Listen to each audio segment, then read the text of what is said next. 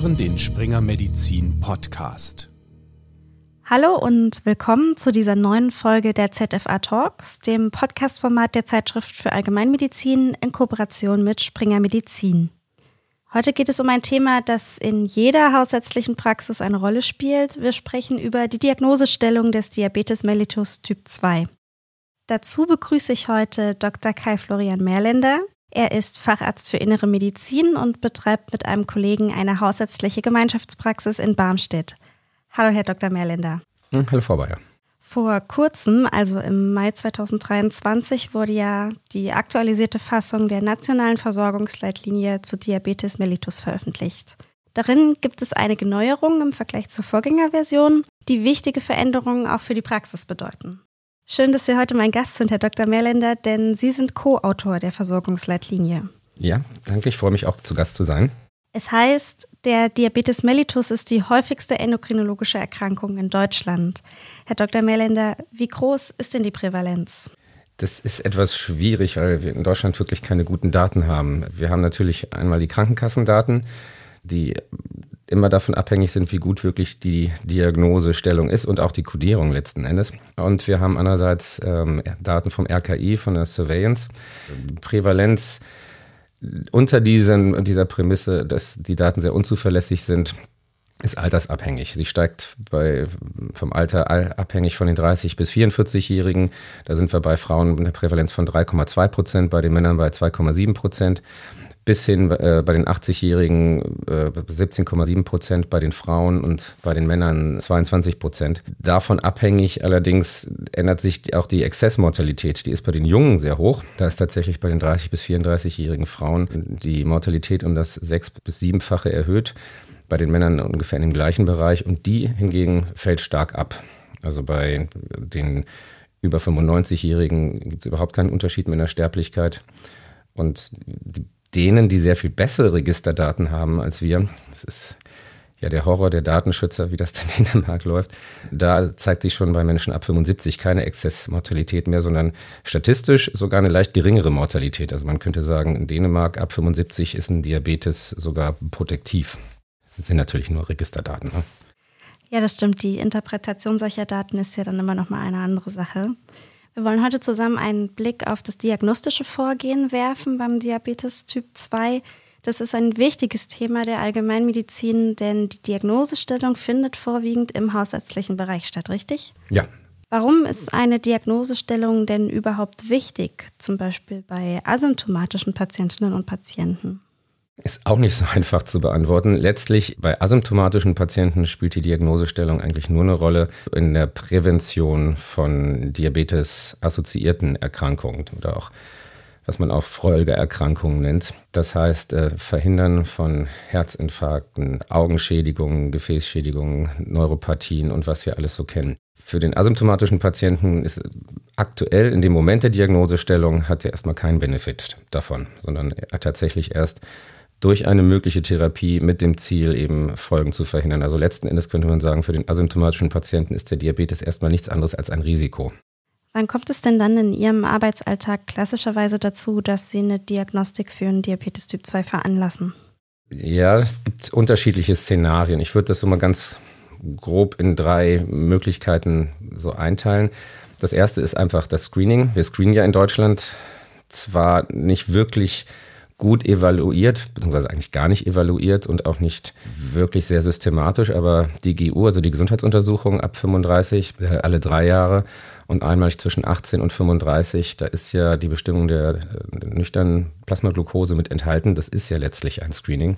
Also das, denke ich, ist so der, der erste Bereich. Asymptomatische, komplett gesunde Patienten ohne irgendwelche auffälligen Werte kommen in die Praxis, bekommen ihre Gesundheitsuntersuchung und der Blutzucker ist erhöht. Das wäre die erste Möglichkeit. Oder zum Beispiel auch, machen ja auch mal ähm, präoperative Laboruntersuchungen, wo der Blutzucker ja auch gefordert wird.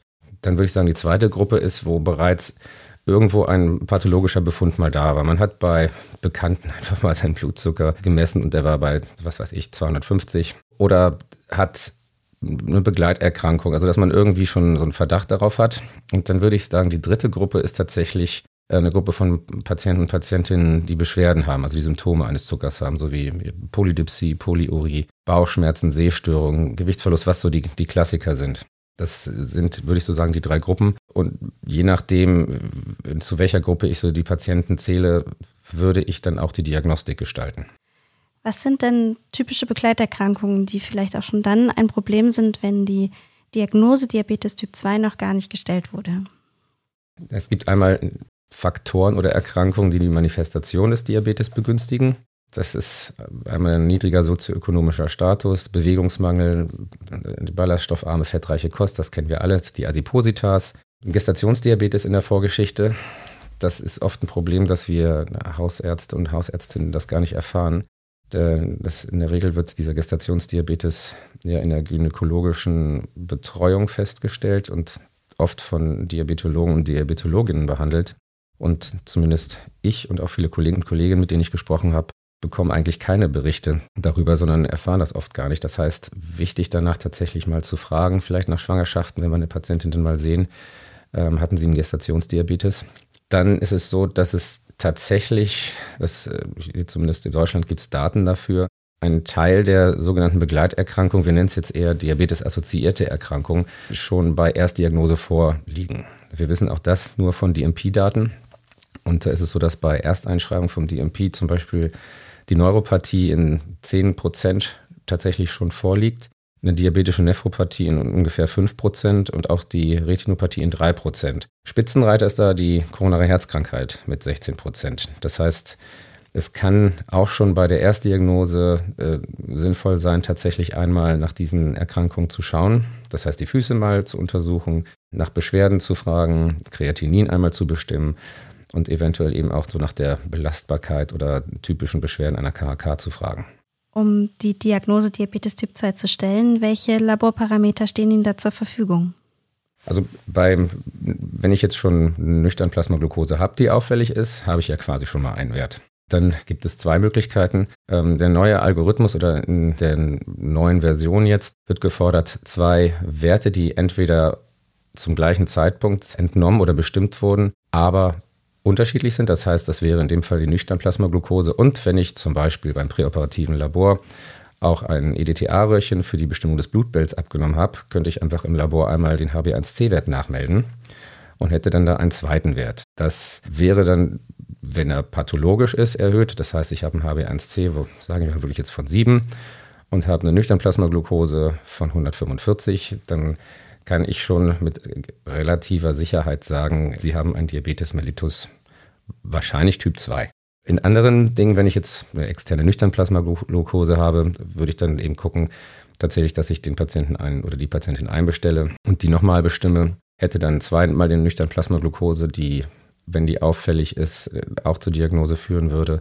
Problem ist eben dann, wenn ich ein, zwei Werte habe, die sich widersprechen. Also normwertigen HB1C zum Beispiel bei erhöhter Nüchternplasmaglucose oder andersrum, da ist es dann so, dass wir gesagt haben, dann wollen wir einen dritten Wert.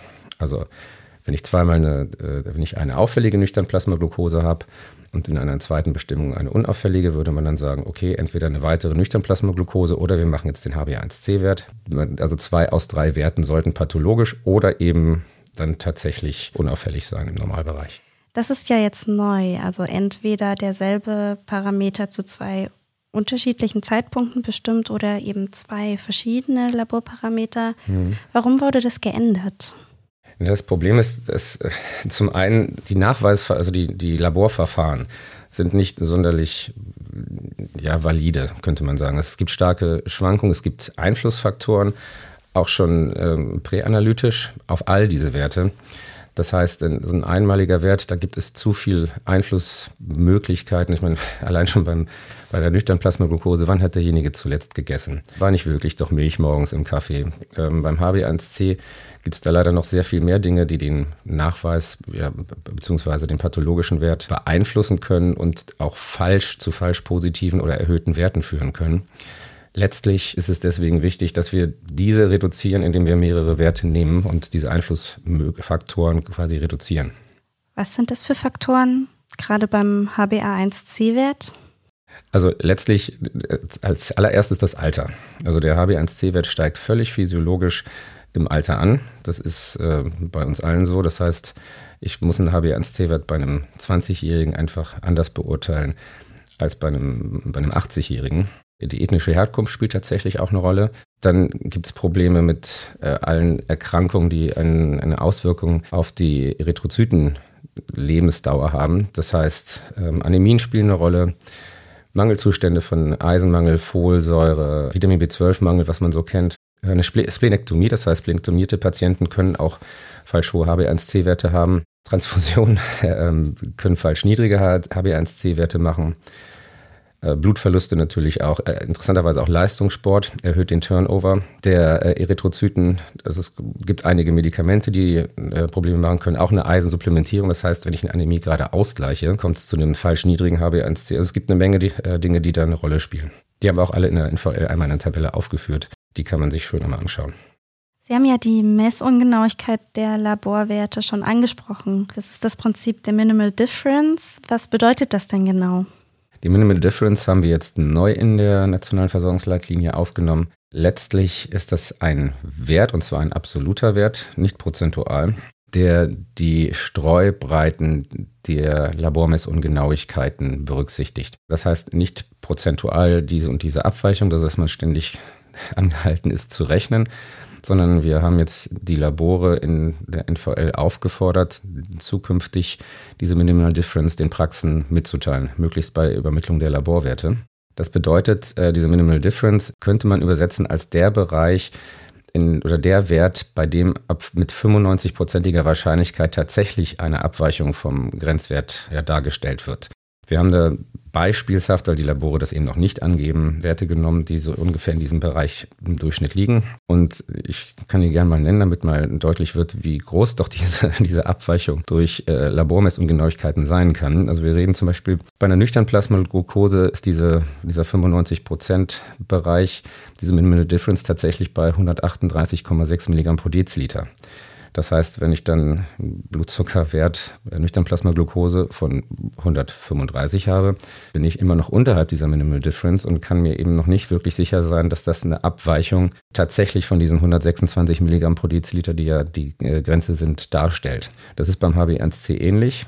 Da ist es tatsächlich so, dass wir da ähm, eine Abweichung von 0,3 Prozent haben. Also bis 6,8 nach oben oder eben auch 6,2 nach unten, kann das Ganze abweichen. Da muss man eben ja vorsichtig sein und sollte das eben zukünftig auch von seinem Labor übermittelt bekommen. Also das bedeutet, in der Praxis wird eigentlich der Graubereich größer und es wird öfter dazu führen, dass man eine Nachmessung veranlassen muss.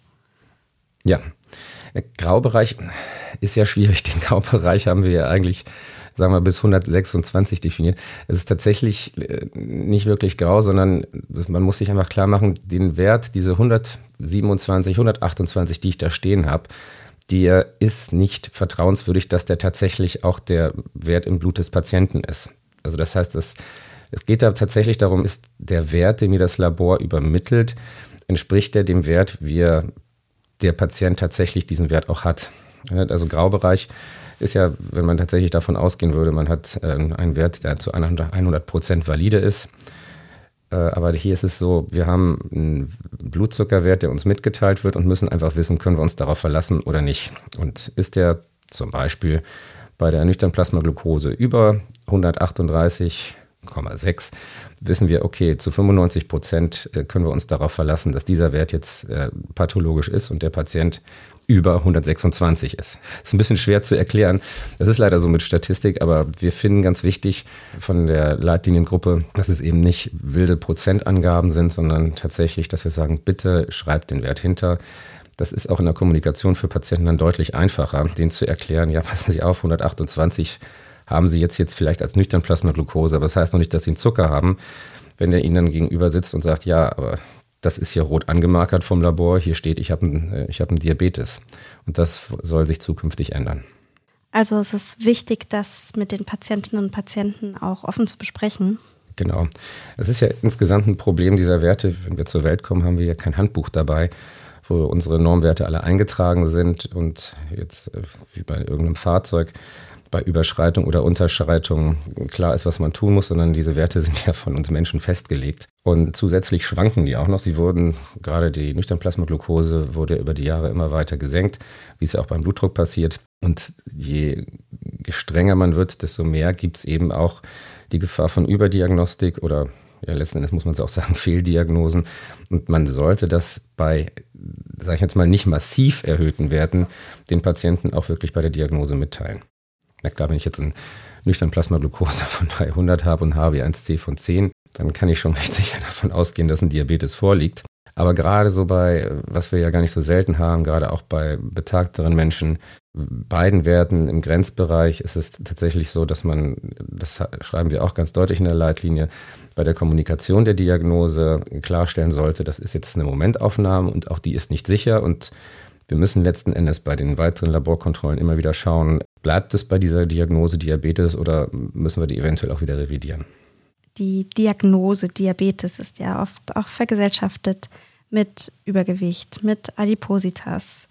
Wahrscheinlich ist es ja auch ein heikles Thema, so eine Diagnose zu stellen und dann auch mitzuteilen. Äh, ist es auf jeden Fall. Es hat viele mögliche Konsequenzen. Das Problem ist, dass Diabetes immer noch viel mit Schuld an dieser Erkrankung verbunden ist. Klar, man hat zu viel gegessen, äh, man ist übergewichtig, äh, man bewegt sich nicht genug und deswegen hat man den Diabetes bekommen. Und das ist natürlich fatale Denkweise und kann wirklich zu Krisen führen, zu Einschränkungen der Lebensqualität der Patienten und Patientinnen, insbesondere bei Älteren erlebt zumindest ich es im Alltag immer wieder, dass dann, vor allem wenn die Männer den Diabetes diagnostiziert bekommen, die Frauen daneben sitzen und ab dann ein strenges Ernährungsregime führen, teilweise auch wirklich mit großer Einschränkung ja, des Genusses, muss man sagen. Ich habe da Patienten vor Augen, denen die Ehefrau tatsächlich nur noch Gemüse auftischt die sich dann freudig irgendwann mal auf den Geburtstag begeben, wo dann auch wieder ein Freund war Geburtstag, das wurde mir erzählt, das ist jetzt eine, eine Geschichte, die ich tatsächlich so gehört habe, die zu einem Freund gehen, sich freuen, jetzt gibt es endlich mal leckeren Kuchen und wo dann die Ehefrau des Geburtstagskindes reinkommt und sagt, ich habe für dich extra einen Kuchen gebacken ohne Zucker. Und das ist schon was, wo einem wirklich dann Menschen im Gegenüber sitzen, die wirklich sagen, ich habe nicht mehr so viel Spaß am Leben, wie ich früher hatte. Und mich beeinträchtigt das wirklich. Alle gucken nur noch darauf, was ich esse. Wenn ich mal einkaufen gehe mit meiner Frau, bestimmt die, was wir einkaufen. Und das sind alles Dinge, die sehr, sehr, sehr beeinträchtigend sein können, was uns, glaube ich, gar nicht so klar ist. Sie haben gesagt, das ist immer nur eine Momentaufnahme. Mhm. Was bedeutet das denn? Wie oft ist denn dann Wiederholungsdiagnostik angebracht? Wenn der Diabetes jetzt diagnostiziert ist, ist es ja in der Regel so, dass wir in Deutschland die Patienten dann in dieses Disease Manage Programm da einschreiben. Und wir haben jetzt keine Vorgaben gemacht, wie oft zu kontrollieren ist, haben aber tatsächlich äh, die Empfehlung drin, dass die Patienten auch innerhalb dieses DMPs dann behandelt werden oder untersucht werden. Da sind ja die Untersuchungsabstände entweder also alle drei Monate oder alle sechs Monate. Und das halten wir da auch für sinnvoll fordern aber tatsächlich auch, dass einmal die MP nicht immer die MP heißt und einmal Diagnose nicht immer Diagnose, sondern wenn wir tatsächlich sehen, wiederholt, nüchtern Plasmaglucose und HB1C sind jetzt im Normalwert, dass wir die Patienten dann da auch wieder rausnehmen und tatsächlich auch die Diagnose Diabetes wieder streichen. Natürlich aufmerksam bleiben und vielleicht einmal pro Jahr die nüchtern Plasmaglucose uns anschauen, aber auch mal diesen Schritt gehen und sagen, okay, Sie haben diesen Diabetes jetzt nicht mehr. Und wenn wir es jetzt nochmal andersrum betrachten, wie wird denn ein Diabetes Typ 2 sicher ausgeschlossen? Ja, da gibt es einen, einen Dissens zwischen den Fachgesellschaften. Da sehen wir von der hausärztlichen Seite und die Arzneimittelkommission der deutschen Ärzteschaft die einmalige normwertige Nüchternplasmaglucose als ausreichend an. Bei Patienten, die keine Symptome haben und die keine Begleiterkrankung haben. Wenn ich also wirklich einen ganz, ganz starken Verdacht habe, da muss ein Diabetes sein, dann würden wir sagen, okay, dann nehmen wir eine zweite Nüchternplasmaglucose dazu oder machen nochmal den HbA1c-Wert. Aber ansonsten wirklich bei Patienten, wo kein höchstgradiger Verdacht darauf besteht, reicht eine einmalige Bestimmung der Nüchternplasmaglucose aus, um zu sagen, Sie haben keinen Diabetes. Spielt bei Ihnen der orale Glukosetoleranztest noch eine Rolle? Also weder bei mir in der Praxis noch in der NVL empfehlen wir das für den hausärztlichen Bereich. Der ist sehr, sehr aufwendig, ist ähm, wenig, wenig valide und auch schlecht reproduzierbar, hat noch mehr Einflussfaktoren und Wir haben uns, auch da gibt es einen Dissens mit der, der Deutschen Diabetesgesellschaft, aber für den hausärztlichen Bereich sehen wir tatsächlich auch keinen Vorteil. Die paar Patienten, die man damit rausfindet, die halt wirklich eine normale Nüchternplasmaglucose und einen normalen HbA1c haben und keine Symptome oder Begleiterkrankung haben, dass man die jetzt tatsächlich noch diagnostiziert, denn es gibt eh keine therapeutischen Konsequenzen. Das heißt, einfach jetzt nur eine, eine Diagnose einem Patienten zu verpassen, ohne dass der irgendeinen Benefit davon hat, mit einer derartig unzuverlässigen Untersuchungsmethode, die auch noch einen so großen Aufwand hat, da sehen wir keinen Sinn drin. An welche Differentialdiagnosen sollte man noch denken und wie wichtig ist die Abgrenzung zu anderen Diabetestypen? Ja, zum einen ähm, ist natürlich der Typ 1 Diabetes. Bei richtig jungen Menschen, einige von uns behandeln ja auch Kinder, liegt das dann oft ja schon auf der Hand. Aber es gibt dann ja auch den berühmten LADA, also den spät auftretenden Diabetes der, der Jungen. Früher sagte man, wenn die Menschen schlank sind, ist es eher ein Typ 1 bei adipöseren Typ 2, ganz so klar kann man das nicht sagen. Das haben wir auch nochmal in der Leitlinie jetzt gesagt. Also man darf sich nicht vom Erscheinungsbild allein da leiten lassen. Aber es ist schon so, die Menschen sind eher schlank und man sollte immer dann aufmerksam werden, wenn diätetische Maßnahmen und eventuell dann auch eine eingeleitete orale antidiabetische Therapie, wenn die überhaupt nicht greifen, sondern der Zucker weiter ansteigt, dann ist eben die Frage, kläre ich das jetzt selber ab. Das hat, denke ich, auch damit zu tun, wie interessiert man selbst ist, wie die Ressourcen der Praxis sind. Man kann dann eben schauen, ob man die äh, GAD-Antikörper und eventuell das C-Peptid einmal bestimmt oder eben dann tatsächlich in so einem Fall auch mal zu DiabetologInnen überweisen.